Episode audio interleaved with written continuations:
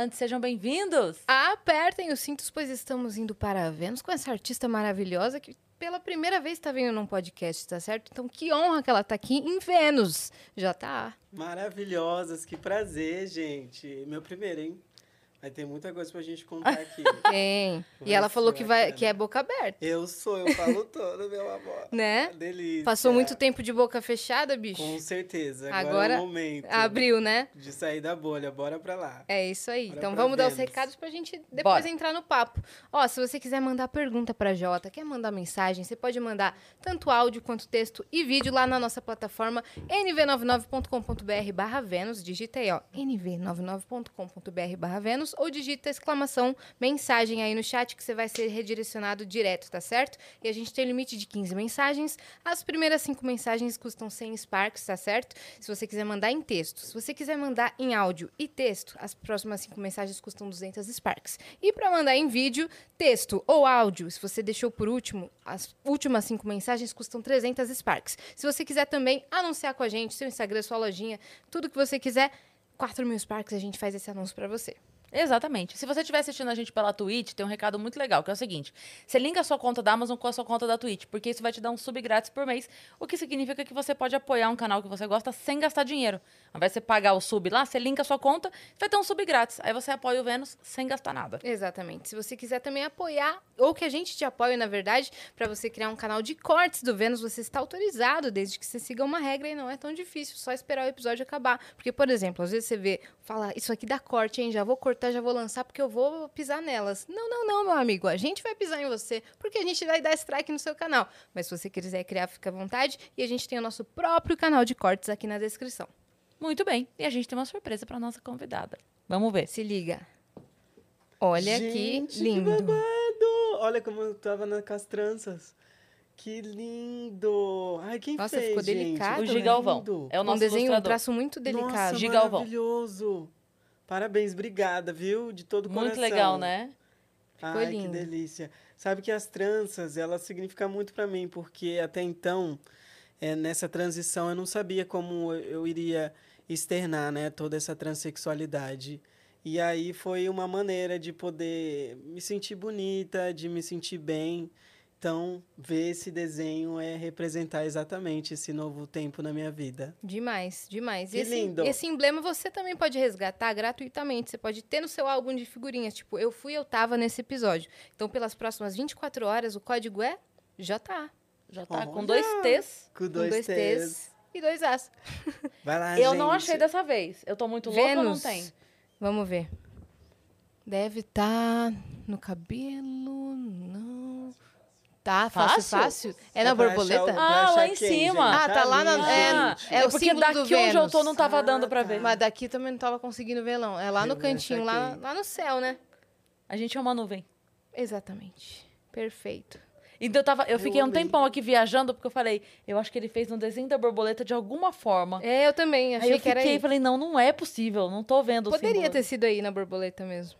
Mas lá em cima também tá legal. Muito bom. Enfim, muito massa nosso emblema do dia. Jota, nos conte tudo, não nos esconda nada. Quais são as novidades? Como é que você tá se sentindo? Amiga, é muitas, assim. eu Acho que se, se a gente colocar numa frase não vai caber. Mas nesse momento, eu acho que a única coisa que eu sinto de fato é a leveza, sabe? De fato, para poder falar o que eu quero, que, quem realmente eu sou. Então tá sendo muito bacana isso. Ó, a gente não quer que você nos poupe de detalhes, tá certo? Então, fechado. Porque aqui não tem tempo, não tem limite de tempo. A gente vai embora. Então, quando a gente mandar assim, conta a sua história. Ah, nasci e tal, tô aqui. Não, não, não, não, não. Vai contar Com tintim por tintim que a gente ama, tá bom? Exato. Então, beleza, fechou. É, Então, sobre a minha história, meu, eu comecei na igreja muito cedo. Você nasceu onde? Eu nasci em Rondônia. Nasci em Guajaramirim, divisa Tá vendo com como é que você já Bolívia. ia esconder essa informação? Não, sim. Pelo aí. amor de Deus. E Esse Vamos é um lá. fato importantíssimo. Rondônia onde? Em Guajaramirim, divisa com a Bolívia. Qual é a chance de eu conhecer outra pessoa desse lugar? Você tem que falar o nome da Amiga. cidade. Tem que falar o nome da cidade umas cinco vezes aqui pra marcar o nome da com cidade. certeza. Incrível. É divisa? Com a Com Bolívia. a Bolívia? Com a Bolívia. Caraca, dessa eu não sabia dessa informação. não. Sim, não, e é uma cidade muito pequena, um povoado, Você na tem ideia verdade. quantos, quantos habitantes? Pra gente ter uma Faz ideia. muito tempo que eu não vou a Guajaramirim, mas eu, eu, eu não sei se desenvolveu muito a cidade. Mas quando eu era criança era um povoado ainda, sabe? Guajaramirim. Eu posso estar bem enganado e o pessoal me xingando. Tá chamando a gente de povoado, caramba. Mas era a sua sensação. Mas era a minha sensação. E, tipo assim, nascer assim. Ai, desculpa falar, mas é bem longe do Sudeste. Então, pra gente que tá no Sudeste agora, é fim do mundo. Então, nascer lá. É e- fora do eixo total, assim, pra você ter uma, uma possibilidade de viver de arte, É isso aí que é eu ia falar. muito longe do eixo. Exatamente. Eu, eu, eu tenho um pouco de noção disso pelo Paulo Vieira, que é muito meu amigo, e ele é do Tocantins, e ele falava, cara, não tinha a menor, assim, presunção, eu acreditava, mas era aquela coisa, tipo assim, cara, é muito longe. É É muito longe. É muito. E sabe o que eu acho que a galera do Norte e Nordeste tem? É uma. Eu acho que assim, é uma, uma predisposição para lutar pelo que é deles, sem, sem ter nenhum, nenhuma pretensão de nada. Tipo assim, vamos sonhar? Vamos só sonhar? Porque é tão longe você, você imaginar coisas. Por exemplo, eu conquistei coisas na minha vida que eu nunca imaginei. Tipo, nascida em, em Guajaramirim. Então, tipo assim, a galera acho que tem uma predisposição para sonhar muito mais ainda lá no norte e nordeste, sabe? Uhum. Que eu acho demais. muito massa isso. Você tem mais irmãos? Tenho. Tenho, tenho bastante irmãos por parte de pai, que tem 80 anos, fez muito filho, uma lebre. Caraca, então, que sim. legal. Sim, e tenho mais dois irmãos por parte de pai e mãe. De, de convivência. Exatamente. Uhum. E desde, desde pequena você queria ser artista? Desde Você pequena. nasceu cantando. Alguém é artista na sua família? Então, é legal você falar isso, porque, tipo assim, essa, essa, essa maturidade do que é ser artista, até então, para mim, não era tão clara. Porque quando você cresce na igreja, você não tem essa expressão, né, artista. Então, eu não tinha essa visão, eu só cantava, me dava uma oportunidade na igreja, isso foi intensificando, foi desenvolvendo uma aptidão musical e foi caminhando. Acho que quando eu me deparei mesmo caraca, eu posso ser artista e o que eu acho que é ser artista é ser multiplicidade de coisas, foi na minha adolescência, eu acho. Foi quando eu já estava no Sudeste. Sim. Quando você disse que começou na igreja, quanto, com quantos anos? Você lembra de estar lá cantando? Cantando, cantando, acho que com uns 4, 5 anos. Caramba. Eu gravei meu primeiro CD com 6. Ah, tá bom, bom Nossa, dia. entendi. Não. Ela já tá em precoce. 12 mil anos de carreira, É. tá ligado? Delícia. Seis, primeiro CD com seis, que loucura é essa. Mas você E não como tava foi no Raul isso? Gil ainda, né? Não, ainda não estava no Raul Gil. Foi uma loucura, porque foi assim, é, eu cantava na igreja e, e, e até então, lá em Guajaramirim não tinha estúdio de gravação naquela época. E aí a única maneira da gente gravar um CD era indo para São Paulo. E aí um dia eu estava cantando em casa e sempre que alguém ia lá em casa, meu pai falava: "Meu, canta para eles ouvirem". e aí foi um empresário amigo do meu pai e meu pai falou: "Canta para ele ouvir". E ele gostou da minha voz e falou: "Você quer gravar um CD?" Eu falei: "Quero. Vou investir no seu CD". E eu vim Que pra foi cá. assim. E Eu só, foi eu assim, só tinha seis anos, tá ligado? Exato. Eu só É tenho seis massa. anos. Caraca. Que loucura. Os seus Sim. pais sempre foram cristãos? Sempre. Principalmente a, a família por parte de mãe sempre foi muito assim fervorosos com, com a religião. Uhum. Então E- lá, É, não, eu ia perguntar assim, que daí veio essa oportunidade, como é que eles reagiram? Foi, foi apoio, foi susto, foi o quê? Foi um apoio e, e assim, a minha família sempre atribuiu tudo a Deus. Eu acho que é válido. E, e mas na verdade eu trabalhei pra caramba, sabe? Quando eu era criança. Eu trabalho ainda muito, mas quando eu era criança principalmente, porque apesar de estar vivendo um sonho, tem todo aquele rolê de você ir pro estúdio gravar e você é uma criança. tem que Impossível, ser lidar- artista não dá trabalho? Né? Impossível. Impossível, É diversão. mano. Não, o quê? É diversão. É só glamour? pô. Não, não é Com possível. certeza.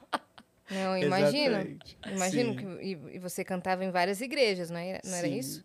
Várias, várias, várias. Então, no momento que, sei lá, que seus amigos estavam começando a sair, você tinha que trabalhar. Sim, Já. exato. Então, você exato. perdeu meio que essa sua pré-adolescência. Brincar com a turma. Sim, aí, tipo assim, aí eu gravei esse meu primeiro CD, passou um tempo, aí fui parar no Raul Gil.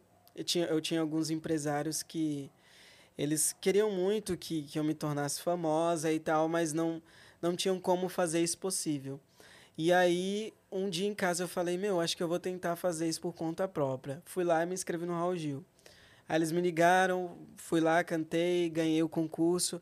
Aí, de fato, depois disso, apesar de ser um segmento fechado, gospel, mas de fato, depois disso, a minha vida mudou, assim. Uhum. Fui lá, cantei, ganhei o concurso, não. Gata, você uhum. vai contar como é que eram, como é que eram os programas. Qual, qual que era a sensação de estar tá lá? E você manda, nossa, você diarreia, mandava e manda muita muito, muito. Você não, Ai, obrigada. Se você pega os vídeos da Jota cantando, é impecável não é? Obrigada. É impecável. Você escuta assim, você fala: caraca, mano, essa criança tem sete anos, sei lá quantos anos você tinha, dez anos e tá impecável. É isso que eu ia perguntar. Você, você mesmo falou que você foi e se inscreveu, é isso? Isso. Do auge dos seus 79 anos, você tomou essa decisão madura e foi lá e se inscreveu, é isso? Exatamente. Como é que foi esse contato? Eles ligaram? Como é que. Então, eles ligaram e, na verdade, acho que foi uma outra pessoa da minha família que atendeu e me passou.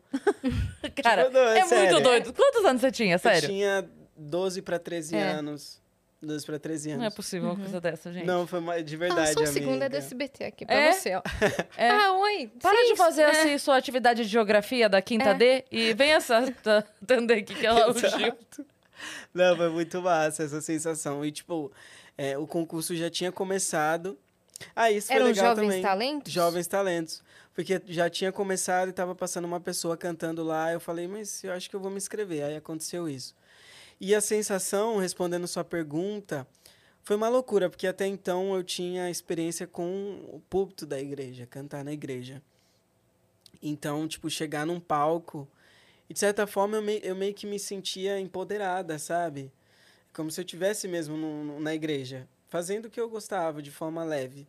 E aí foi acontecendo, acho que foi muito natural as coisas, assim. Uhum. Você tinha essa dimensão já nessa idade, de, tipo, de ter saído de onde você saiu e estar tá na TV?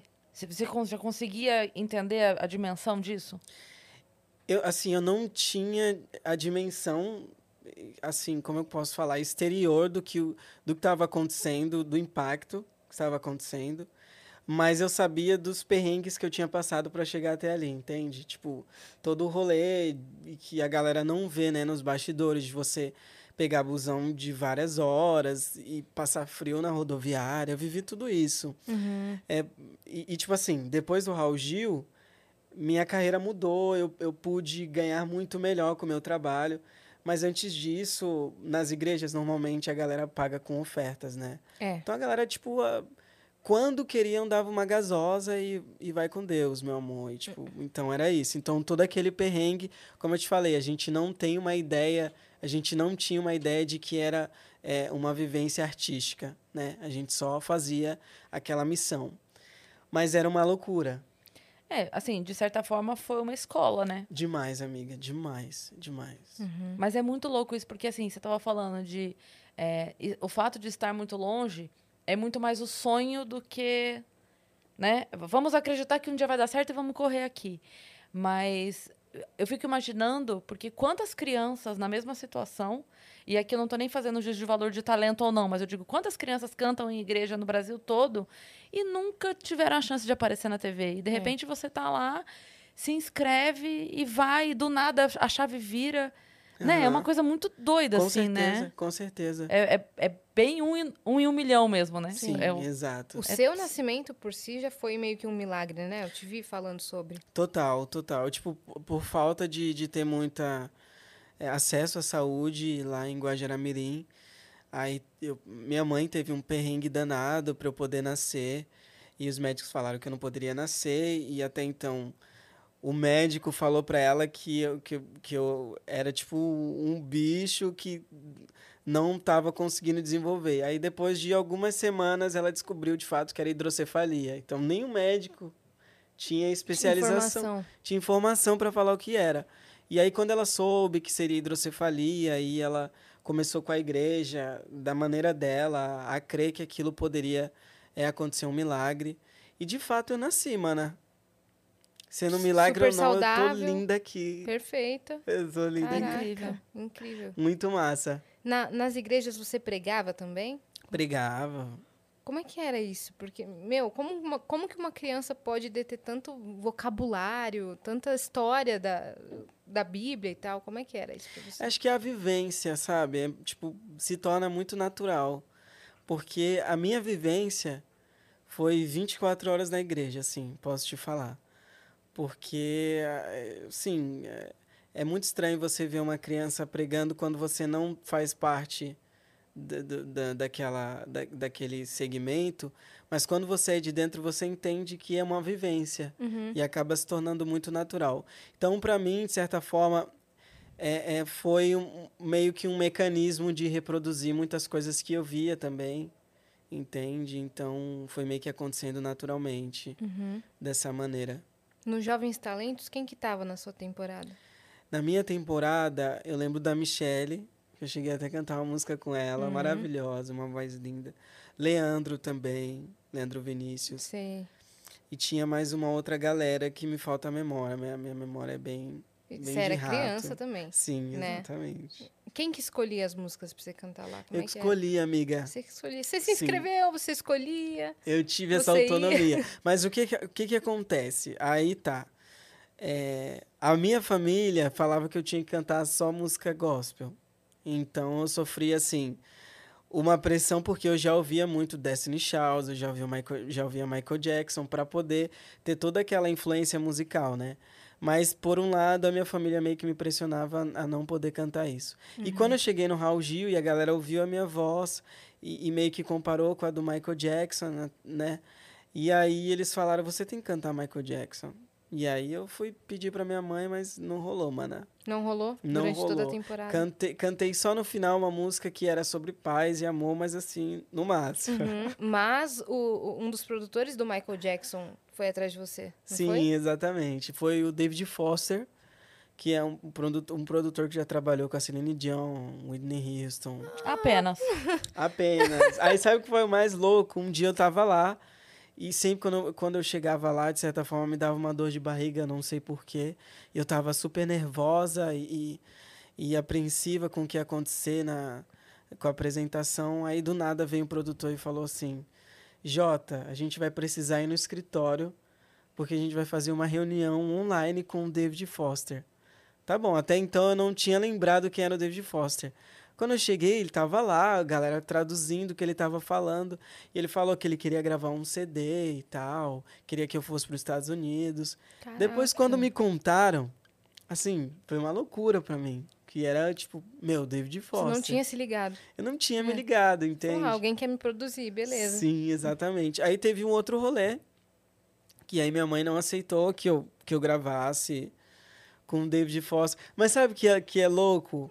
Porque, tipo, eu acho que eu, eu teria todas as chances de culpá-la, mas eu, eu entendo que é a vivência, mana. Tipo, é, é a vivência dela, entende? Então, como ela tinha autonomia sobre tudo que eu fazia, então acho que ela pensou que seria a melhor coisa. E eu fechei com uma gravadora gospel e foi acontecendo as coisas. Uhum, Você preferiu esse outro caminho. Ela preferiu esse outro ah, caminho. é, ela preferiu esse outro Exato. caminho. Mas muitas coisas aconteceram na, na sua carreira também. Muitas. Quando você escolheu esse outro caminho. Sim, com que certeza. foram necessárias para você chegar a- até me- aqui, Exato. né? Exatamente. Talvez se tivesse em outro, outro rolê, se É. estivesse fora do país, né? Com, com outra carreira. Com certeza. É. Agora, só pra gente não perder o gancho, eu fiquei muito curiosa. Qual é a, sua, a música que você mais gosta de cantar do Michael? Que você, se você pudesse cantar naquela época, você teria cantado. Meu, eu adoro Ben. Acho que é uma música muito, muito foda.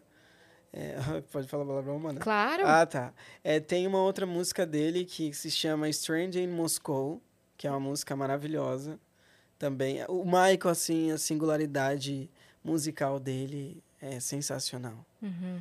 E é muito massa. Acho que foi, uma- foi uma das coisas que me desenvolveu muito a questão da musicalidade, sabe? Uhum. Sempre foi intuitivo? Sua, sua Sem- musicalidade sempre foi Sempre intuitiva? foi intuitivo. Sempre foi intuitivo. Estudar muito, muita música soul também me ajudou pra caramba. Uhum. Mas sozinha? Você aprendia sozinha? Sozinha. Sozinha. Claro que, que a gente. Que a igreja acaba tendo muitas pessoas envolvidas com a música, né? Então eu acabei conhecendo muita galera também que cantava pra caramba e isso me ajudou muito. Você, naquela época, você já questionava algumas coisas ao seu redor, ou algumas coisas sobre você, sobre a Bíblia? Você já tinha essa, essa consciência? Então, na verdade, assim, a questão da transexualidade para mim sempre foi muito clara na minha cabeça, muito clara. É porque tem uma grande diferença de identidade de gênero e de expressão de gênero, né? Hum. Então, Qual que é? A, a diferença da identidade de gênero é como você se identifica qual o seu gênero que você se identifica, independente do que o, o seu sexo biológico manda. Uhum. Então, é, desde o início eu sempre me identifiquei como transexual, me identifiquei como transexual, mas eu nunca pensei que seria possível eu expressar aquilo. Porque colocar um pano na cabeça para cantar em casa já era tipo uma coisa, né, privada. Então, para mim expressar aquilo eu achava, meu, nunca vai ser possível aquilo. Mas a transexualidade sempre foi muito clara uhum. na minha cabeça. Uhum. Você, você via que você era uma mulher? Sim. Você sim. se sentia uma mulher? Sim, sim, desde o início. Uhum. E você acha que isso era. É, você disse que nem em casa dava para fazer. Isso era uma questão. É, como é que eu vou dizer? Ele, ele, a sua mãe também não aceitava? Ou você sentia que aceitava, mas os outros Entende o que eu quero dizer? Tipo assim, Uhum. era, era uma coisa dela mesma, Uhum. ou por ela tava tudo bem, mas segura a onda porque vão dizer, vão Uhum. falar. É que tudo volta para a questão religiosa, sabe? Porque eu não venho de uma igreja inclusiva. E na igreja que eu era, que era uma igreja mais conservadora, esse tipo, esse tipo de, de educação é muito comum, uma coisa mais severa, entende? Que, na verdade, a galera fala... Eu ouvi muito quando era criança sobre a tal ideologia de gênero. E na minha cabeça, a questão da ideologia de gênero tinha totalmente a ver com a identidade de gênero. E, eh, Na minha cabeça era isso, porque era o que eu ouvia os pastores falando. Na verdade, eu entendi que ideologia de gênero a gente é o que a gente vive, entende? A questão do chá de bebê, da questão do quarto azul para o menino e o quarto rosa para a menina. Então, essa ideologia é o que tem dentro dos lares conservadores. E foi o que eu vivi. Então, essa pressão muito grande de tipo assim. Eu tenho, eu tenho a mão quebrada, totalmente. De, de punho mesmo. A minha amiga tá aqui, ela sabe. Então, tipo assim, desmunhecada. Então, eu já andava assim, desmunhecada, e minha mãe já vinha. "Ah, Vamos, vamos fir- firmar essa mão. Entende? Mas é comum. Uhum. Inf- Infelizmente, é comum isso. E também toda a pressão de, tipo, o que, que a galera vai pensar? Eu não posso fazer. Você não tem possibilidades, amiga. Essa é a verdade. Você não tem muitas possibilidades. Uhum. Caraca, então sua família já percebia, mas não ah, queriam sim, ver. Com certeza. Tentaram te corrigir em algum momento? Ah, todo momento, com certeza. É muito triste pensar que é, alguns pais possam colocar a religião acima da felicidade do filho quando nem Deus faz isso, né? Exato. É muito doido isso. Eu lembro que quando eu sou católica de criação e quando eu me separei, tinha um amigo meu que era ministro da Eucaristia na igreja. E aí tinha aquela coisa de, ah, divorciado não pode comungar, não sei o quê, né? E aí eu, eu tava num debate com ele, um debate saudável, não era uma briga, porque a gente fala, parece que já todo debate hoje é Aham. discussão. Não, era uma era uma conversa, né? Aham. E, e aí ele tava falando isso, ah, porque não pode, mas por que, que não pode? Teria...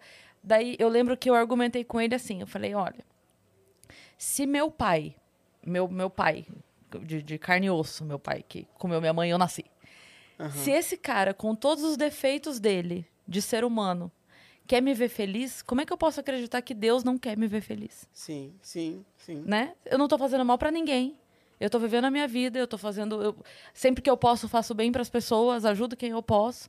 E aí, como é que eu posso acreditar que ele, tendo me feito da forma que me fez, seja lá qual for, não quer me ver feliz só porque eu resolvi me separar e, e, e viver uma outra vida? Porque, não, ele prefere que eu seja infeliz desde que. Sabe? É, é muito louco isso, é um pensamento. Muito.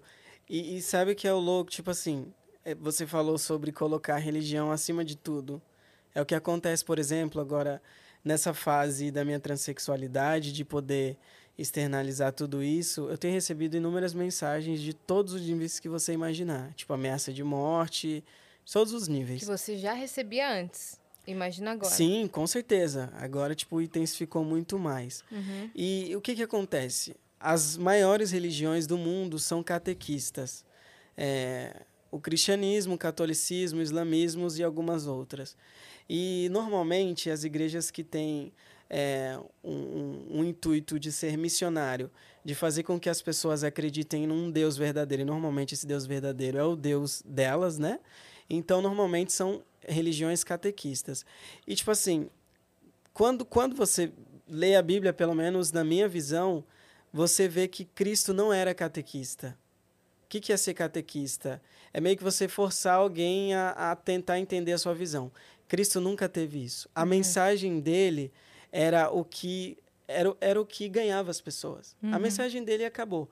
Ele não fazia questão de adular ninguém, Sim. de forçar ninguém a nada, porque a mensagem dele não precisava disso. Uhum. Então eu não entendo, por exemplo, como a Igreja Católica, quando a gente vê na história é, entre a cruz e a espada, onde a Igreja Católica matou inúmeros povos indígenas, entendeu? Em nome de Deus. E a gente vê tantas coisas que a religião, infelizmente, faz com essa visão catequista, sendo que a mensagem de Cristo nunca foi assim. Sim. Entende? Outro dia eu vi uma, um post do Padre Fábio de Mello, que eu achei tão incrível. Ele, ele tem postado pequenos vídeos, assim, de, de com algumas mensagens. É. Ele postou uma falando assim que é, quando questionarem o seu, a sua fé pela, pela maneira como você resolveu viver a sua vida, lembre-se dos amigos de Jesus, com as pessoas com as quais ele andava. Que Total. ele deu a chave da igreja para alguém que não era o maior exemplo.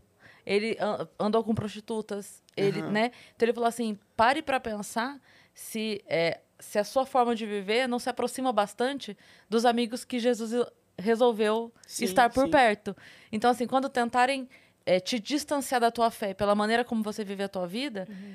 pensa se, na verdade, a tua fé não te aproxima muito daquelas pessoas que Jesus escolheu para ter perto dele, né? Sim, sim.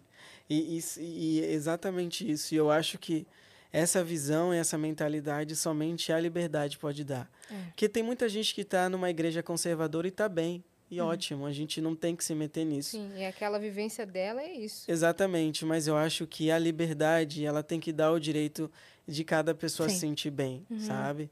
E, e, eu super concordo com o que você falou. E Cristo tinha uma vida secular, entende? Ele, ele, andava com, com uma galera muito doida, meu, entendeu?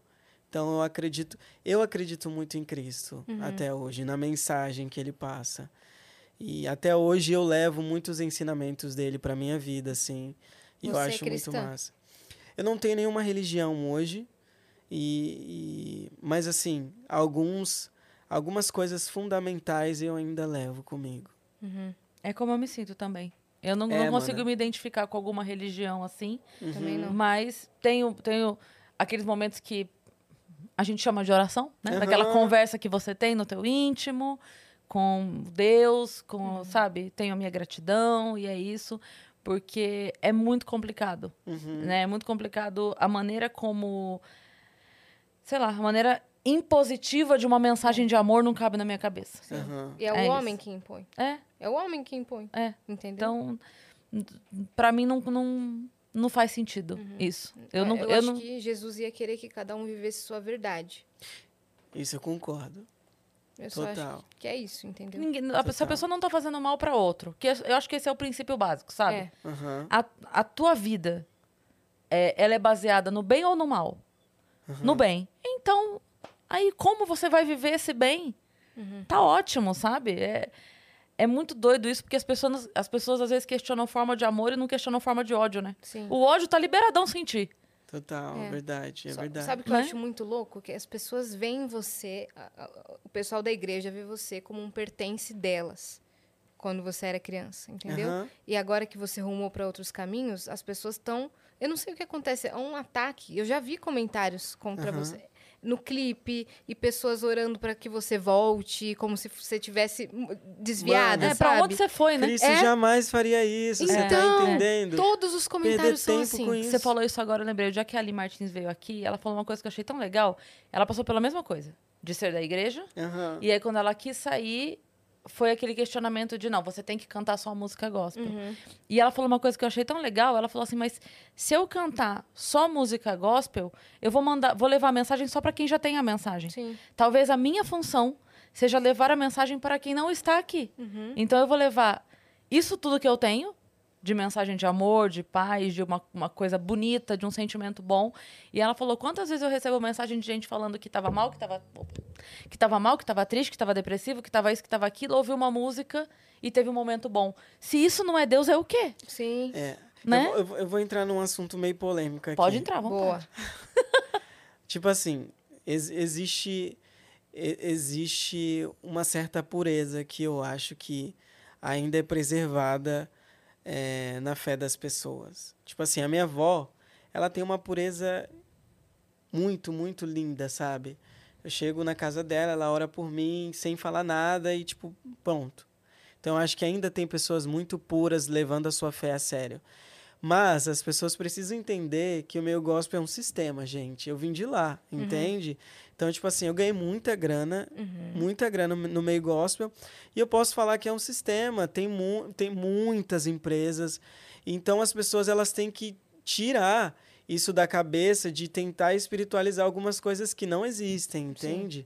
Porque é muito sério, porque a pessoa que talvez que não tenha um tipo de acesso lá no Nordeste e a visão que um outro cantor gospel, por exemplo, tem aqui no Sudeste, ela nunca vai entender o que de fato está acontecendo, entende? Uhum. Então é isso que as pessoas precisam entender. Sim. De repente ela tá baseando numa boa vontade dela, A sem ver que dela por trás tem, um, tem uma máquina gigante trabalhando, com certeza, né? Com certeza. É, é muito difícil isso porque é, ba- baseia a máquina toda Aham. Na fé, de fato, de pessoas puras. Exato. E, Né? tipo assim, eu não tô nem julgando se isso é bom ou ruim.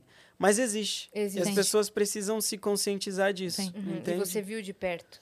Muito, sim, sim, sim. E sua ficha já caía?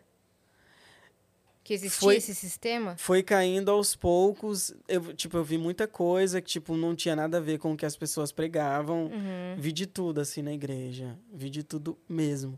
Tudo? De tudo, amiga. De tudo. Aliciamento, vi de várias coisas. Drogas e tal. Uhum. Então, tipo assim, que as pessoas, elas precisam realmente desmistificar algumas coisas que muitas pessoas ainda acham que não existem.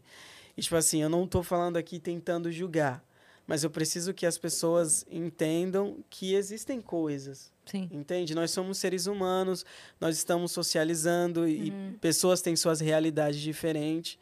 Então, eu acho que quando a gente tentar enxergar isso de uma maneira com mais facilidade, a gente também vai conseguir entender as outras pessoas de fora, sabe? Da, da nossa fé, da nossa Sim, crença. sim. E nem o sistema que, ela- que elas acreditam ser perfeito é perfeito. Não é, mana. cheio de, de falhas. Mas Sim. não é mesmo, entendeu? É.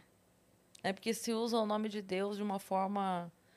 é, tipo, para fazer a pessoa agir daquela forma, eu uso o nome de Deus. Sim. Ah, não, Deus Né? é totalmente política. Uhum. Deus é a política, entende? Então tem que ser uma coisa muito introspectiva e pessoal mesmo. Porque se você for parar para pensar, a história ela conta sobre um Deus baseado na política. A colonização, meu amor, toda feita através da religião, Uhum. entendeu? Então a gente tem que tem que parar de, de fechar a cabeça para algumas algumas questões. Você lembra qual foi o momento que você falou, cara, eu preciso sair disso aqui? Eu acho que, que é cômodo, sabe? Você acaba sendo cômodo, não somente na questão financeira, que para mim era cômodo. Lógico. Com certeza, ganhou muita grana. eu tava, eu tava no auge, assim, da minha carreira. Tipo, há dois anos atrás, eu lancei um clipe que tinha mais de 70 milhões de visualizações. Então, tipo, eu tava no auge da minha, da minha carreira. Mas não era somente cômodo na questão financeira, mas cômodo também de você se sentir estável mentalmente. Sabe? Eu vou ficar aqui, não vou, não vou tentar fazer muita coisa, de, de tentar me autoconhecer muito, porque isso vai meio que mexer em coisas que eu vivi por muito tempo. Uhum. Aquela e você não queria pagar o preço. Eu não queria. Mas qual foi o momento crucial, assim, para minha vida? A pandemia. Tipo, meu, a pandemia foi uma coisa. Foi recente, então. Exatamente. Porque era algo que eu sempre tive no meu coração, mas assim, a vontade de falar, não, chegou um momento de, de externar tudo isso, foi na pandemia. Muitas pessoas perderam muita, muitas, muitos entes queridos, assim como eu também perdi. Mas para mim, a pandemia foi algo extremamente benéfico. Por quê? Eu tinha, tinha uma agenda lotada a cumprir, tinha funcionários, e eu não sabia como, de certa forma, sair uhum. da, da, daquela, daquele empreendedorismo, sabe? Então, para mim, quando chegou a pandemia, as agendas foram, de certa forma, canceladas. Falei, Você não tinha mais do que sair, né? É. Eu não tinha, exatamente. Você teve que focar, você teve que bagunçar para arrumar. Entendeu? Exato. Você teve que tirar tudo das gavetas para falar. E eu tava morando sozinha na Colômbia, em outro país. Caraca, Jota. Longe da minha família, sabe? É, porque você tava fazendo algumas músicas é, em espanhol Exatamente. também, né? Verdade. Então, tipo, foi muito louco e, e, eu, e eu tava naquele momento de, de umbral mesmo, sabe? Uhum. Ou vai ou, ou racha. E aí foi quando, de verdade, do dia pra noite, porque, claro, é um processo que você passa a vida inteira sonhando por aquilo, mas a decisão é de uma hora para outra, né? Então, de um dia para noite eu falei: "Não, eu preciso viver a minha verdade". Eu fui até o meu pastor, falei pro meu pastor sobre que eu era uma pessoa LGBT, ele chorou, eu chorei também, porque é uma emoção, porque as pessoas colocam uma expectativa sobre você. E aí, algumas pessoas eu tive que despedir, que trabalhavam comigo. Foi um, desligamento de vida muito intensa. Despediu porque não, não te respeitavam? Não, eu, Como você era? Não, não entenderiam. Não, não entenderiam, entenderiam esse, esse processo. Entendi. Entende? Então foi, foi uma mudança geral mesmo. Foi uma mudança geral. Mas eh, você voltou para o Brasil ou você estava na Colômbia ainda? Ainda estava na Colômbia. Tá. Aí então, seus passou... pais ainda não estavam sabendo. Não, meus pais ainda não estavam sabendo. Como eu sempre soube que a, a, minha família, a minha família não, vou, vou falar meus pais, porque a minha irmã ela é extremamente leve e ela tem uma, um outro tipo de, de cabeça, assim, lá em casa. Ótimo. Sim. Só que os meus pais, como eu, como eu saberia, como eu já sabia que qualquer coisa que eu falaria para eles geraria um grande evento, uma grande situação, então eu meio que decidi tomar a decisão primeiro e depois contar a eles, uhum. entende? Então foi assim que aconteceu. Então tem todo aquele processo que rolou e o que, e que rola em todas as famílias. Como foi com eles? Amiga, sim. Tá sendo ainda o processo, sabe? Porque de primeiro momento eu tive que falar que eu era uma pessoa. Eu não falei nem que eu era bissexual, que na verdade é mesmo a minha orientação sexual. Eu tive que falar que eu era gay, porque não passa pela cabeça deles o que é bissexualidade, uhum. entende? Então é bem limitado. Teve que começar pelo mais conhecido na Exato. cabeça deles, entendi. Exato. Então eu tive que falar que eu era gay, falei para minha mãe, ela, ela já sabia, na verdade, que a gente já tinha conversado um tempo, mas aí eu namorei uma menina, ela achou que aquilo mudaria se de resolveu. forma. Exatamente, se resolveu. E aí, na verdade, as coisas elas viram que não eram tão místicas como ela imaginava. E ela chorou toda, toda aquela, aquela questão de você cortar o cordão umbilical, sabe? Então foi bem intenso. Porém, a última vez que eu fui agora em Rondônia, que é onde os meus pais estão morando, perto dos meus avós, e eu fui visitar essa minha família.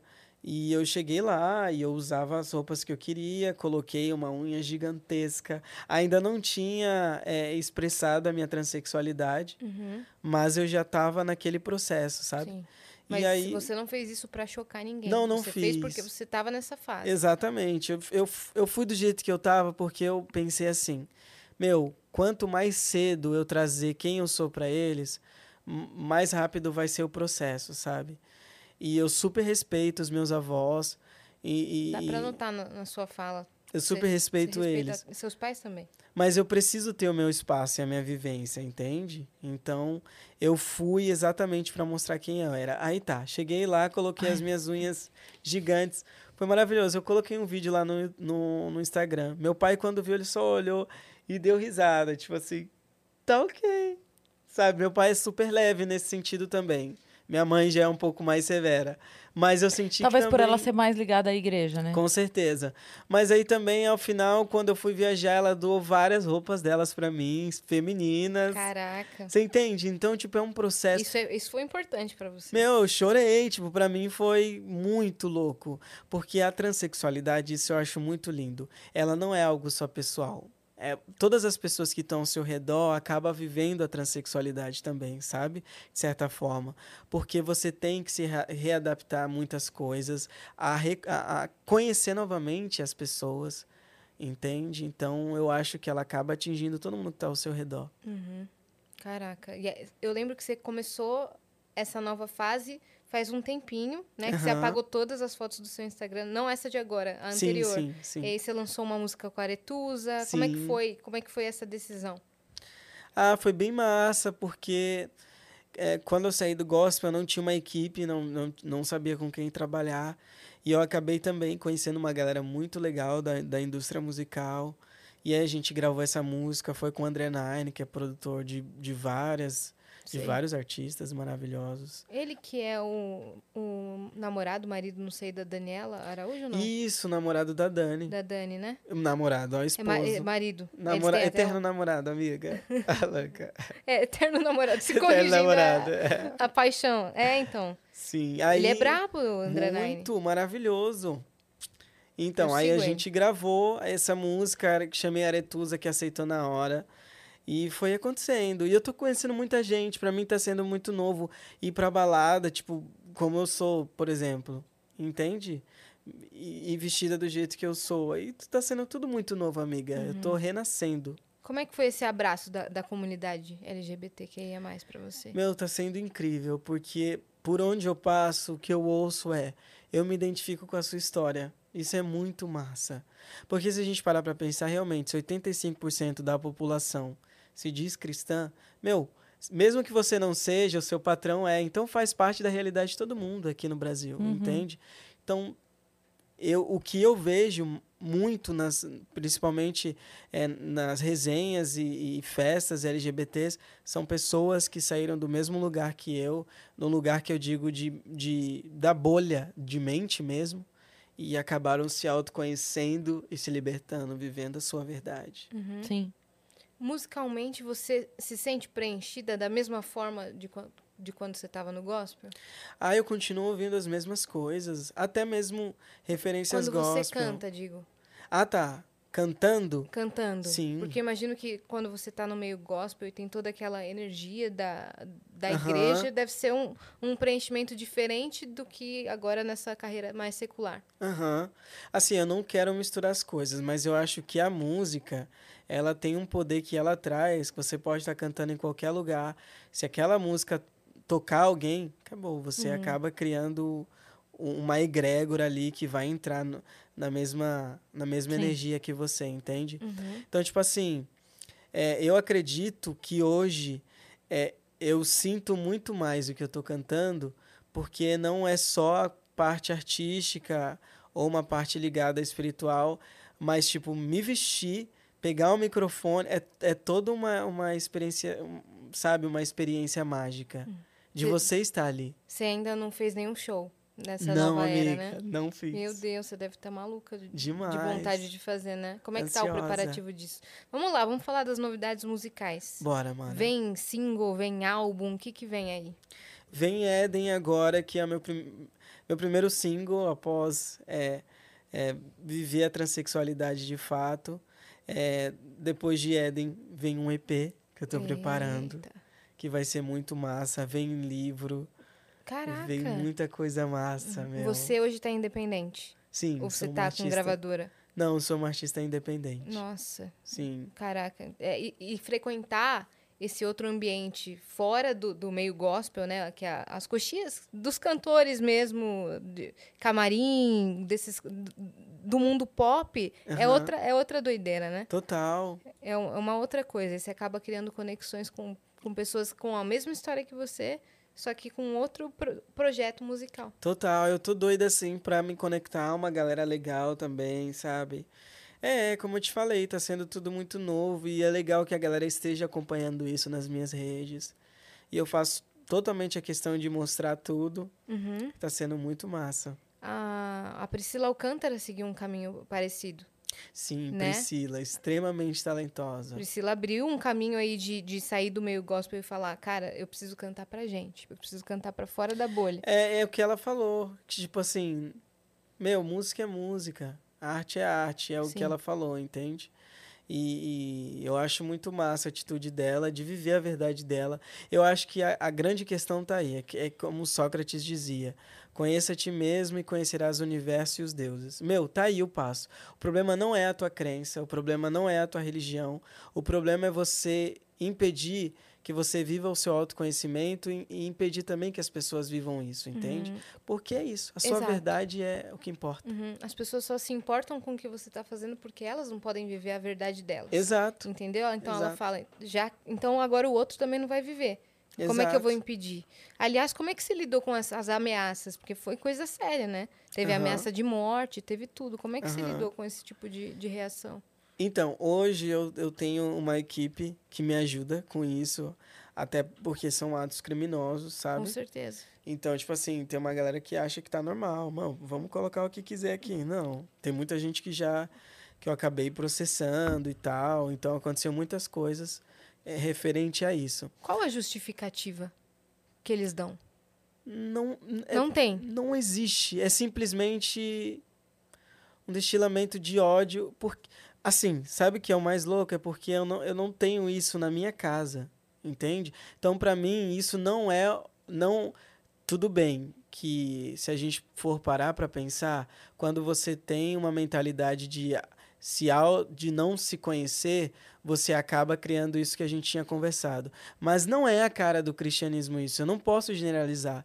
Então, pra mim, aquilo ali não são cristãos, tá ligado? É uma galera meio criminosa mesmo que tá querendo fazer uma ruaça e colocar o que quiser em nome de Nossa, Deus. que bacana você falar isso. Porque às vezes a Sabe? pessoa bota tudo na conta da igreja, do, do- Não, do- mana. do conceito cristão, como se fosse, né? Aí eu vou te falar outra coisa polêmica isso. que eu, que, eu, que eu deveria falar, muito importante isso, é que enquanto a galera tá me julgando aqui, elas deveriam olhar pelos deles também. Sabe por quê?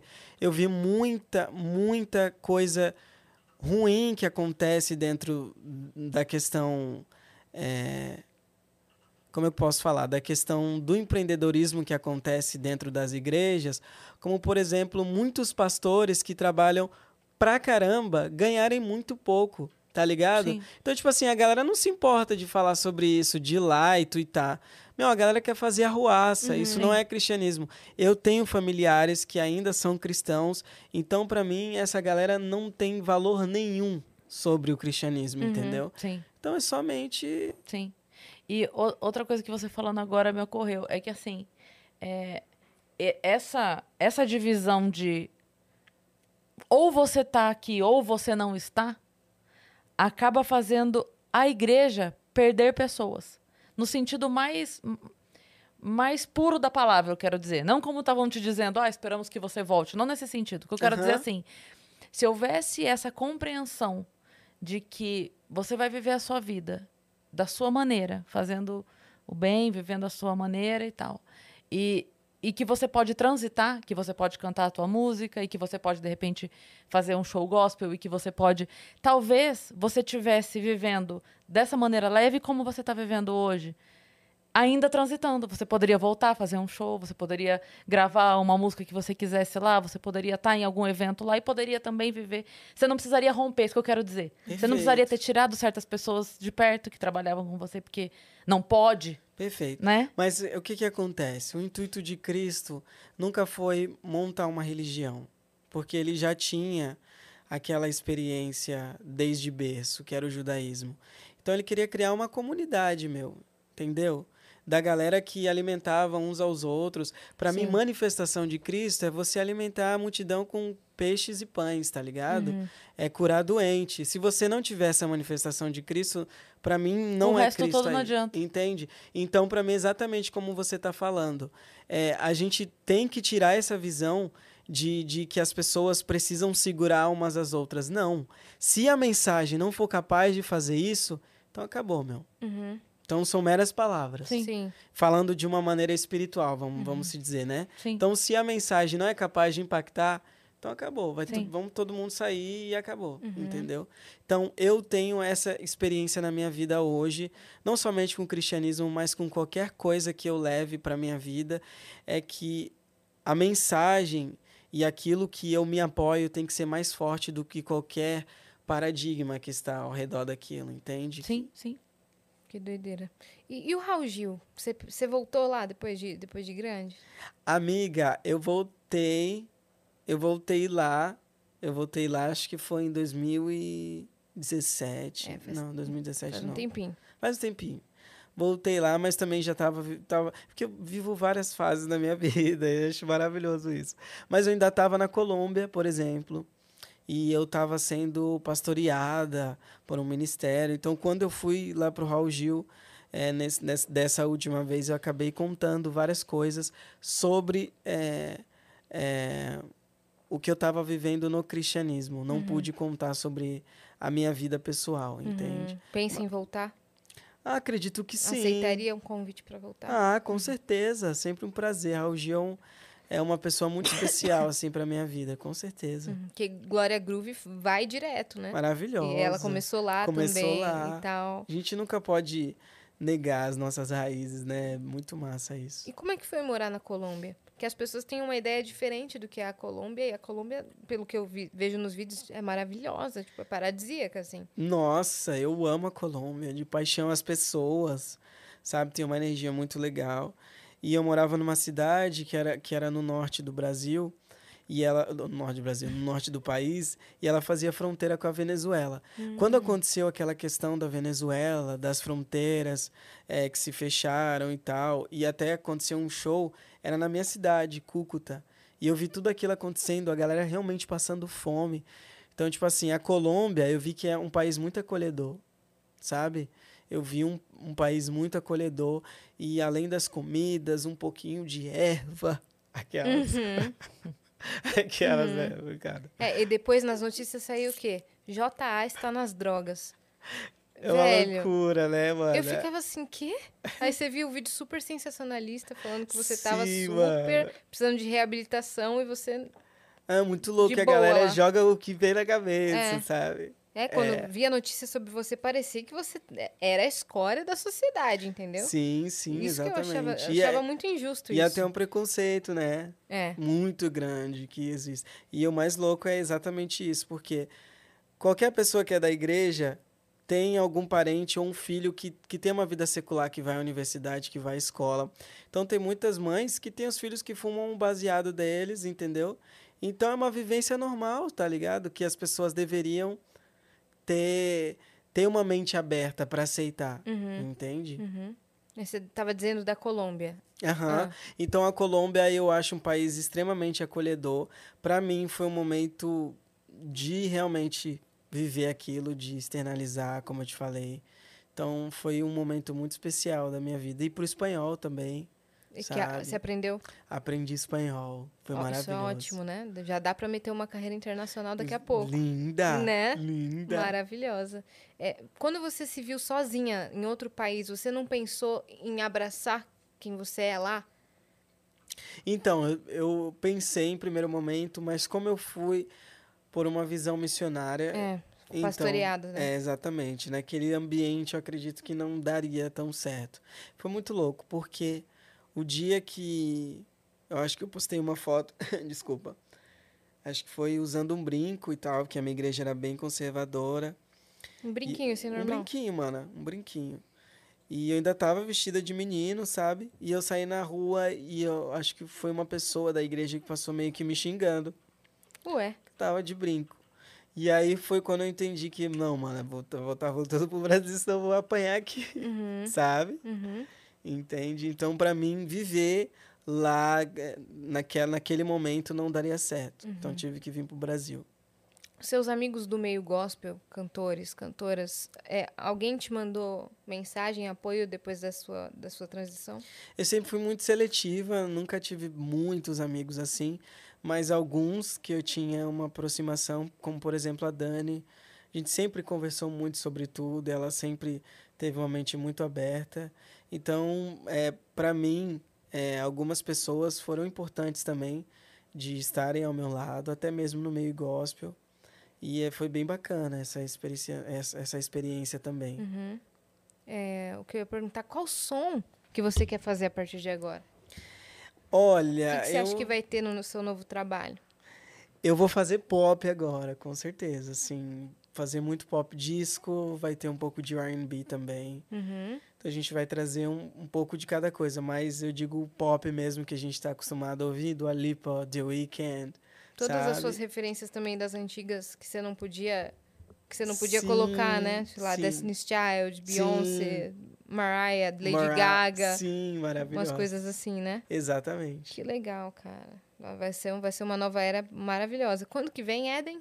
Eden sai dia 29, sexta-feira agora. Sexta-feira agora. Eita, falta contagem Sexta-feira, regressiva. Mano, sexta-feira. Vai ser tipo de quinta pra sexta, é isso? Não. Não, de, é, é, de quinta pra sexta. Na meia-noite. Isso, meia-noite sexta. sai. Qual a temática de Eden?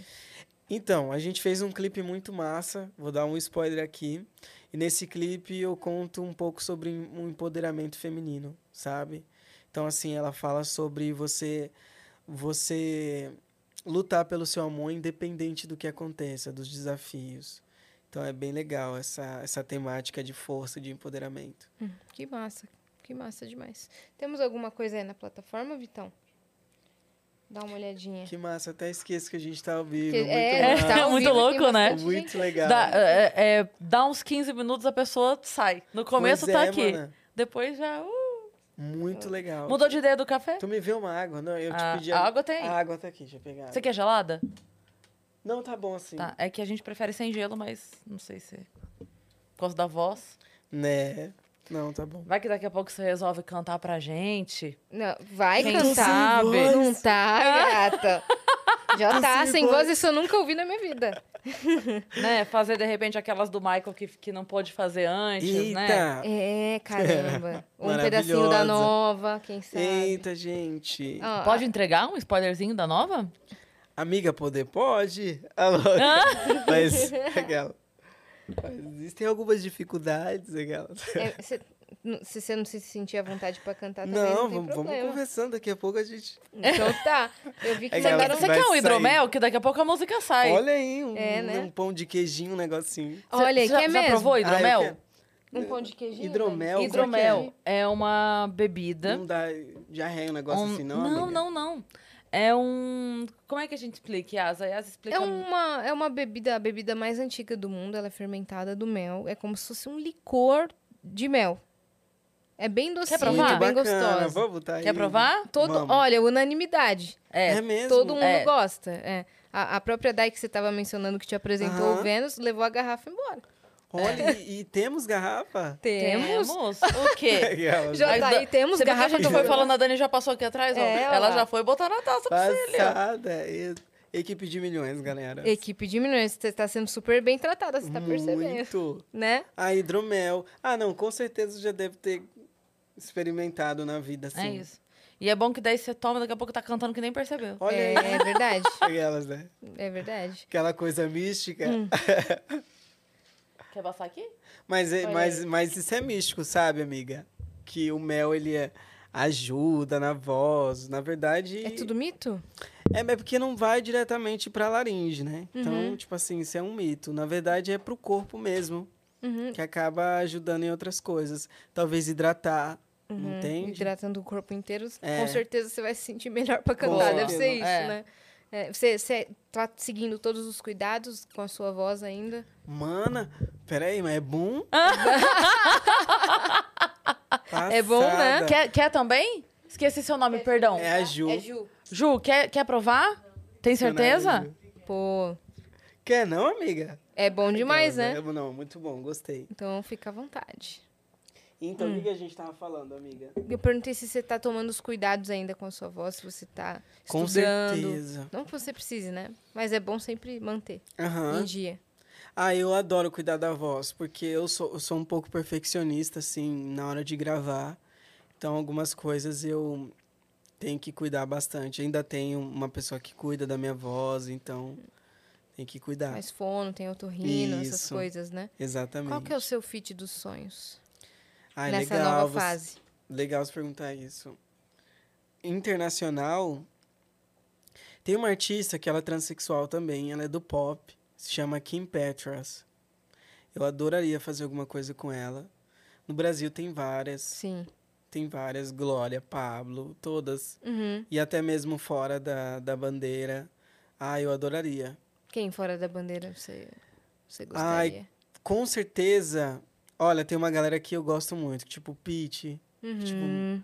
Tem nada a ver com o que eu canto, mas eu ouço muito, sabe, também MPB. Sim. Então, é, galera do, do MPB também. Eu falo muito com a Maria Gadu, que é uma pessoa maravilhosa, que me ajuda muito também em algumas coisas. Que legal. Então tem muita gente especial. Demais. Demais. E compor também pro secular agora. É, como é que tá sendo isso? Então, eu, eu tenho algumas músicas gravadas que alguns artistas vão estar lançando. E pessoas também do pagode, sabe? Vai ser bem legal também as pessoas me conhecerem como compositora também. Uhum, Vai ser sim. legal. Como é, como é que tá sendo essa transição? Porque antes você compunha com uma temática completamente diferente da, da de agora, Aham. né? E também a, a música gospel é outra melodia, tudo diferente. Uhum. Como é que tá sendo isso? Tá sendo bem bacana, porque eu sempre fui muito eclética. Uhum. Então, eu sempre ouvi de tudo. E eu acho que isso me ajudou também a sempre manter uma mentalidade musical é, meio generalizada, sabe? Então, claro, que mudou totalmente a escrita, mas eu adoro compor, tipo assim, não pensando que eu vou gravar. É muito louco. Se eu penso que eu vou gravar a música, a música não sai Trava. boa. Se eu pensar assim, tal pessoa vai gravar, ou eu vou gravar com alguém, aí a música sai Você legal. faz o hit do, do Exatamente. século. Tem que pensar na voz de outra pessoa Que cantando. loucura. É. Caraca. E qual foi a, a, a apresentação mais exótica que você fez? No sentido de, meu, isso aqui nunca vai acontecer de novo dessa forma. Ah, eu acho que quando criança eu tive pres- apresentações assim muito massas, principalmente no Raul Gil. No Raul Acho que a Gil. primeira apresentação no Raul Gil foi pra minha vida foi épica assim, foi uma coisa muito legal. Foi o que pela- que você cantou? Cantei Agnus Dei. Hum, Pela questão mesmo de que foi minha primeira vez, eu não tinha ensaiado, eu tinha chegado é, atrasada lá, então, tipo, não tinha dado tempo. E aí foi, tipo, meio no susto e foi muito massa viver aquilo. Qual que é a música que tem uma apresentação sua que vai modulando, que todo mundo fica analisando? Modulando, É. será que foi uma música que eu gravei no gospel? Não Acho que. Extraordinário, talvez. Pode ser. Que, ah, s- sabe né, aquele, nega? aquele Márcio do, do canal de música? Ele analisou, não foi, não? Foi. É, então, que fala, cara, o que, que é isso aqui? Ai, eu que eu assisti esse vídeo. Você vai modulando e fala, mano, pra onde que, a- pra onde que essa criança vai agora? E não tem como, é uma, uma coisa absurda. assim, Ai, que com- massa. Completamente absurda. Caraca. E aí, Vitão, como é que tá na plataforma? Tamo clean por enquanto? É, Fala, se alguém galera. tiver alguma pergunta, é o momento. Depois, Bora, galera. se não Bora, chega pô. perto da hora de encerrar, a galera fica Verdade. cobrando a gente. Tem que ser já. É, porque depois você. Agora a Jota vai pra todas as entrevistas, entendeu? Ah. Você sentiu que agora tá todo mundo te procurando pra Sim, falar amiga, sobre? tá sendo muito massa. Ontem eu dei uma entrevista pra BBC, foi muito legal. Caraca, Sim. qual que foi a pauta? A gente falou sobre tudo isso, sobre a transexualidade, e foi muito massa conversar também com eles. Eu acho que vai ser legal também é, poder dividir isso de várias maneiras, porque cada entrevista é né, muito especial, né? Uhum. Sim. Qual que tá sendo a parte mais difícil e a parte mais confortável dessa transição pra você?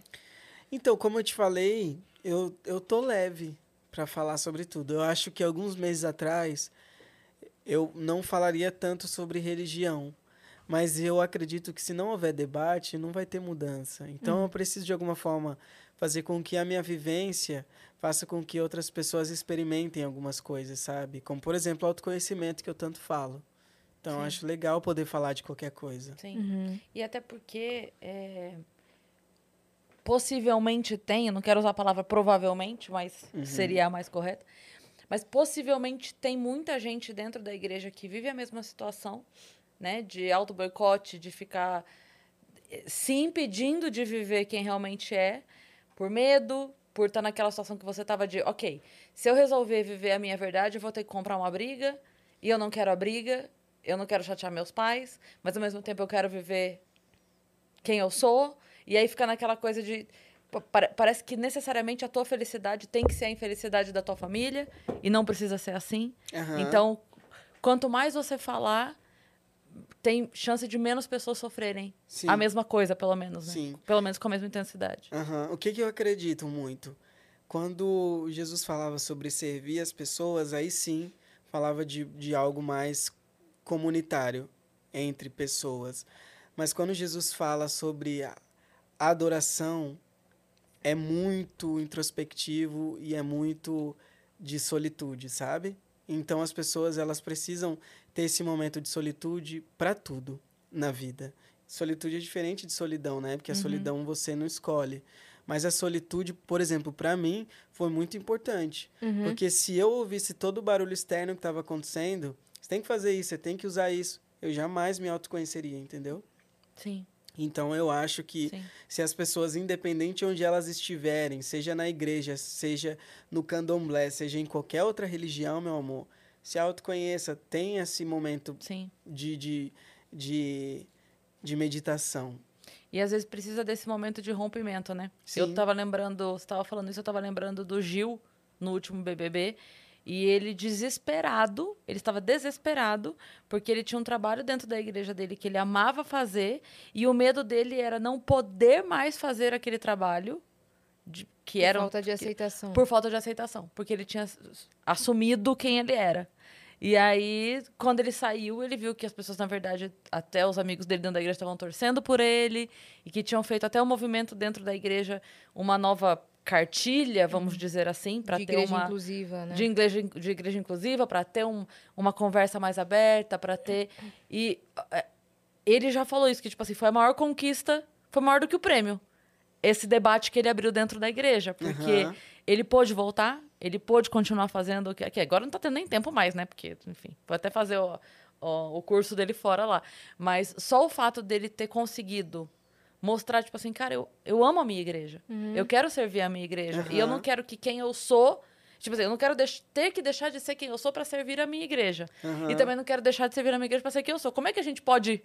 Aham. Tem uma maneira de ser as duas coisas? Né? Vocês conseguem me amar desse jeito para eu continuar fazendo esse trabalho? E, e ele, ele teve essa conquista. Quando ele saiu, que ele viu que o, o maior medo dele é, não era uma realidade, né? Que na Total. verdade ele tinha uma torcida a favor dele. E a religião, ela condiciona as pessoas a não questionarem nada, né? É. E é muito legal, olha, só um, um questionamento que ele tinha na cabeça de, de será, meu Deus, vou perder. E simplesmente foi vivendo, Foi. Sim. tá entendendo? E muito legal romper esses condicionamentos É. também.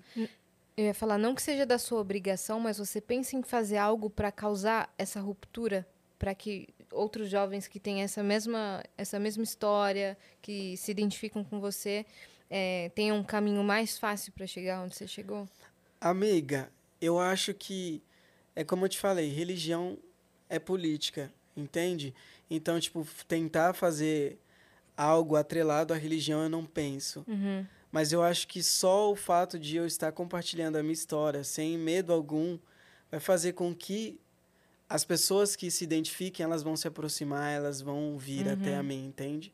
Então, assim, um trabalho com uma expressão direcionada a isso, eu não penso. Mas eu acho que automaticamente. Pode ver, a gente chegou aqui. Qual é o assunto que a gente está falando? Sobre religião. Acaba. Porque é a minha realidade. Então, é, acho, eu acho que quem se identificar vai chegar. Entende? Uhum. Então é isso. Como é que foi essa descoberta do seu novo estilo? Ah, é muito legal isso. Porque eu ainda, ainda tô me descobrindo. Porque, de fato, como, eu- como eu te falei, só agora eu tô vivendo isso. Então, tipo, colocar um vestidinho, uma coisinha. Ah, não, vou mudar. Então, é só agora eu tô me autoconhecendo. Uhum. Você tá, você tá tendo alguma referência? Quem que você tem assim? Tem algumas pessoas que me ajudam com a questão do stylist, mas é, eu gosto muito de, de ser eclética, mas a, a moda underground eu adoro. Uhum. Eu acho que seria uma das coisas que eu, que eu quero trazer.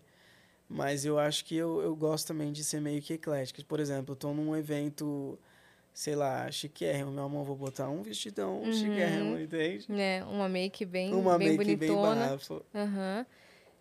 Eu- Surgiu uma pergunta agora na minha mente, você falando isso, e acabou de passar. Caraca, caraca. Estilo, Era, era, Roupa? é, era sobre roupa, estilo. Meu Deus, não vou conseguir lembrar agora.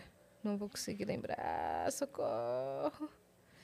Ah, ah, sobre o seu nome. Você decidiu não mudar. Eu não mudei o- a, a parte de J, né? Sim. Que tinha J. Mas eu mudei ah, o outro nome que eu utilizava. Ah, você mudou. Eu, é, eu vou estar revelando isso no meu livro que eu vou estar lançando agora.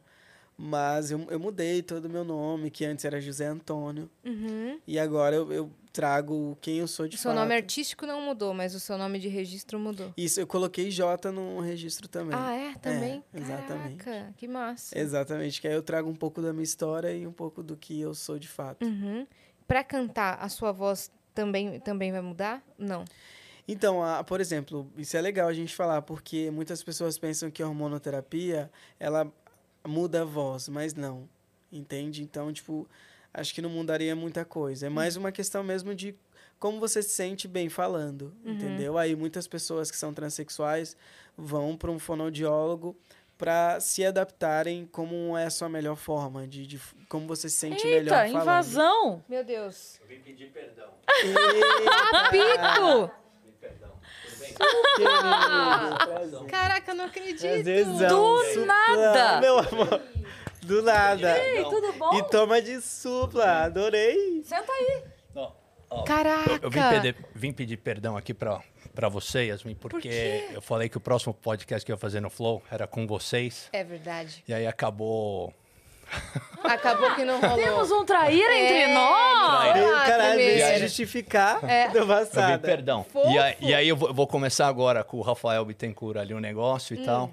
Com o Skylab. E, então, eu só queria pedir desculpas, mas eu tô na Imagina, sua. cara, perdão. mas você ainda Alright? vem aqui? Vou. É mesmo? É mesmo. Alright? Alright. Perdão, Você- desculpa Você me viu porque senão contando- eu, eu falei, nossa, Yasmin, falei, caramba, sabe por quê? Que Porque uma fofo, vez a gente cara. estava no Rio gravando uma parada, e aí ela me ajudou, eu precisava de alguém para gravar uma propaganda, eu nem me lembro do que que era, e ela me ajudou e Era gravou, editou Natal. e fez tudo. Era alguma coisa assim, então é isso, Eu, desculpa. eu gravei, editei, Eu ele me deu o livro, me Eu deu camiseta e isso. prometeu que vinha aqui. Ele É veio isso se. Bom, justificar. eu vim agora, não, mas tô, tô zoado, É né? Eu digo verdade. honesto. Mas viu, lá, lá já começou? Ou você passou aqui antes? Eu passei aqui antes. Então você cumpriu Você sua promessa? antes. Mais ou menos. Aí, é verdade, poxa. Veio aqui antes. Você cumpriu a promessa? Eu não quero atrapalhar você. Você Não, não atrapalha nada, nunca. Que surpresa Imagina. boa, Supla. Maravilhosa Pô, essa caraca, A gente visita. se vê. Valeu, tchau, tchau. Tchau, tchau. Eu, Eu nunca sempre uso sua imaginaria. camiseta. Sempre uso. Todo mundo pergunta. Eu vi, obrigado. É nóis. É nóis. É isso. Não, isso aí eu nunca invasões. imaginaria, mano. Do nada. Invasões. Ah, não, gente. Não, Viu gente- como a minha história era verdadeira, caramba? Caraca, que legal. Às vezes acontece. Teve um dia que a gente tava aqui com o Marco Gonçalves e o Evandro Aham. Rodrigues. Do nada, o Dan Stubart entrou aqui, deu um beijo na boca do Marco Gonçalves. Só saiu. entrou, deu um beijo na boca. Aí a gente falou, não, agora volta. Aí ele Gente, voltou. Agora fica. Ah, maravilhoso. É isso, invasões, às vezes acontece. Adoro. Supla no meio. Do nada, mano. Supla, te Tudo adoro, cara. E veio se justificar. Que bonitinho. É cara. Lindo, eu preciso aprender isso, hein, galera. preciso estar aprendendo. Que doideira, cara. Tem alguém assim que, que hoje tá no seu, no seu círculo social que você não imaginaria estar? Olha, muito bom você falar isso. É, Olha que legal, conheci o Whindersson, por exemplo. Conheci ele, acho que foi em 2013, e a gente foi participar de um, um programa da Regina Casé. Hum, E ele estava começando a carreira dele, ele conhecia meu trabalho, a gente começou a trocar ideia. E, meio, o Whindersson estourou, né? Então, tipo, hoje a gente continuar essa aproximação está sendo bem bacana.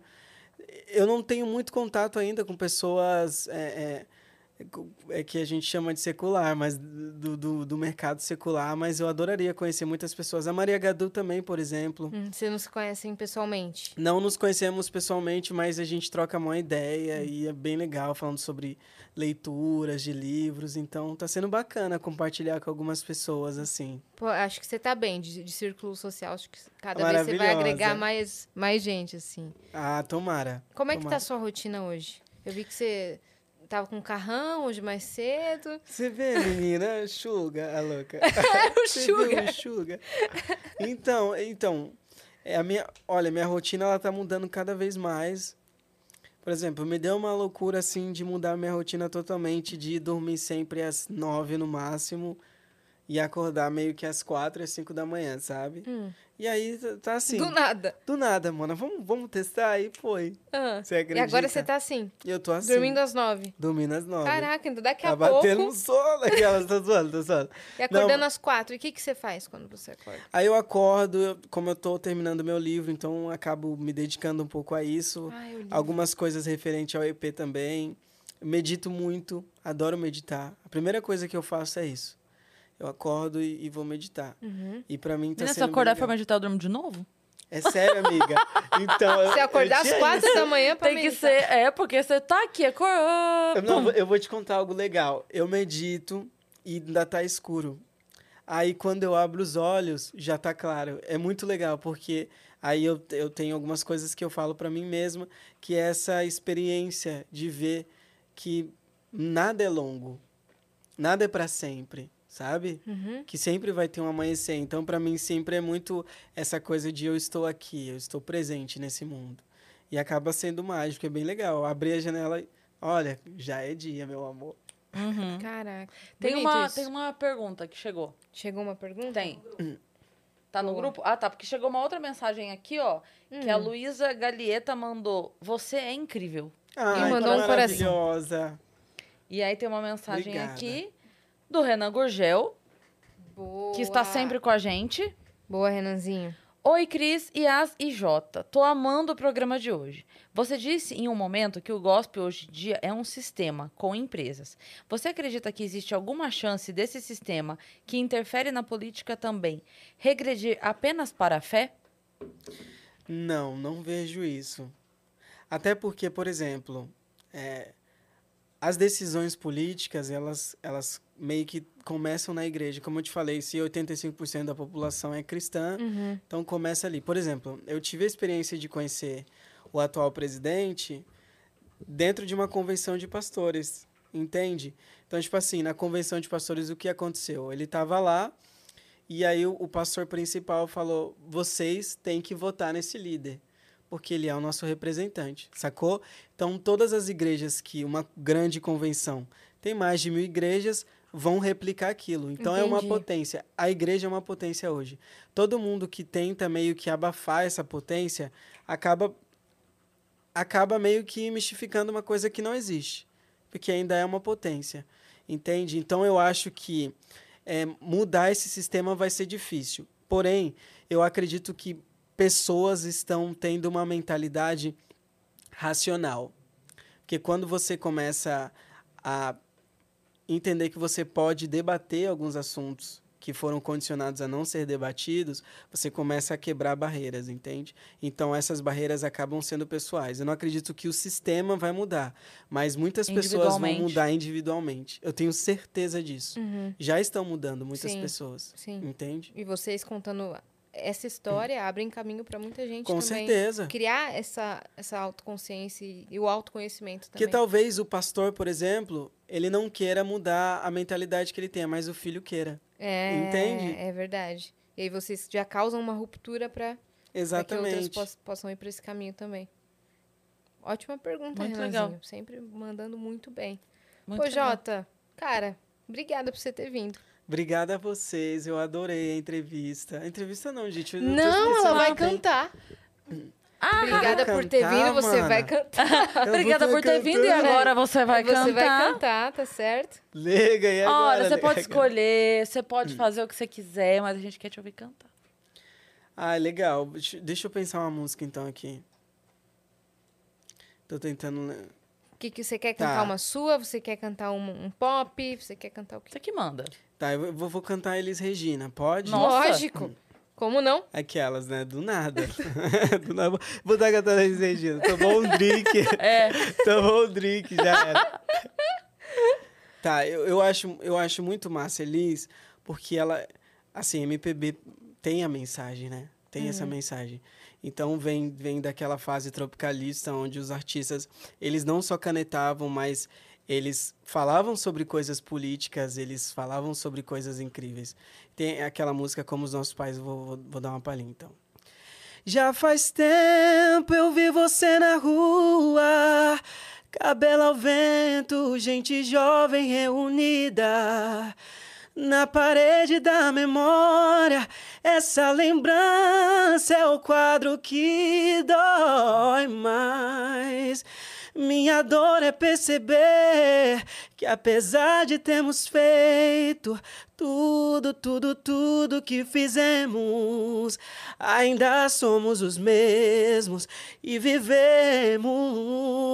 Ainda somos os mesmos e vivemos. Ainda somos os mesmos e vivemos como os nossos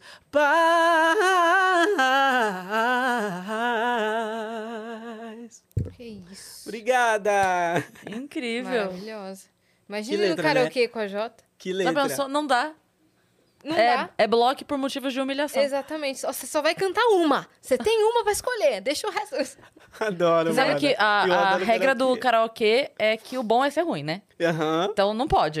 tem, tem que ir, tem que cantar um brega. Não pode. Tem que cantar, Aí, eu o adoro que, que você canta no karaokê? Mano, eu canto de- exatamente de tudo. É. Brega Do nadão, principalmente. é isso. E vai, mamãe. Um Baba Baby, tá ligado? Baba Baby, do nada. Você não acredita. Do nada. Vem KLB do Um nada. KLB. É isso. O Sandy Júnior tem Sandy que ter. Júnior. Né? É, Evanescence. Evanescence do nada. Eu amo karaokê também, saudades. Adoro. Nossa, saudades karaokê. Saudades. Então Pois vem é, aí mano. Éden, dia 29, sexta-feira agora, 29. tá certo? Que horas? Às zero horas de quinta-feira pra Ah. sexta-feira. Tá certo. Vem clipe também? Vem clipe também. Caraca. Se preparem. É bem É coisa isso. linda. E tem uma mensagem no clipe bem legal. Assim na introdução que vocês vão entenderem que faz parte de tudo que eu vivi. Uhum, E depois faz parte também do livro, faz parte do EP. vem livro, né? vem EP, vem, Vem tudo. show? O livro é sua história? O livro, ele é vem um show também é uma boa pergunta. legal. Vem show também. Ai, se Deus quiser, né? Me Já tem- contratem. Tem tá uma, tem uma previsão, assim? Eu vou fazer um primeiro show agora. Eu não, não tô segura da data, então ainda não posso estar divulgando. Mas nos próximos meses agora, já de fato, eu já volto aos palcos. Legal. Ótimo. Sim. E o livro? Então, o livro, ele fala sobre o meu lado empreendedora, sabe? Porque a- indústria musical, ela me deu, um, graças a Deus, um pouco de amadurecimento de algumas coisas. A lidar, tipo, 13 anos com contrato. Então, eu quero trazer, pra, principalmente para a população trans que não tem é, oportunidade de emprego no mercado de trabalho, sabe? E muitas delas vão parar na prostituição porque não tem essa oportunidade. E eu quero mostrar que eu sou uma mulher trans e eu vou continuar lutando pelo meu trabalho e eu vou garantir o que é meu, entendeu? Então vai ser bem legal Maravilhoso. poder trazer esse lado também empreendedora. Muito legal. Muito legal mesmo. Jota, deixa suas redes sociais. Deixa tudo que você quiser para essa câmera. Fechado. Gente, meu Insta é JA, J-O-T-T-A. Não tem- erro. Não tem erro, me achem lá. E o Facebook também, vocês vão mexer em todos os lugares. Fiquem ligadas se vocês quiserem, ligados, vai ser bem legal.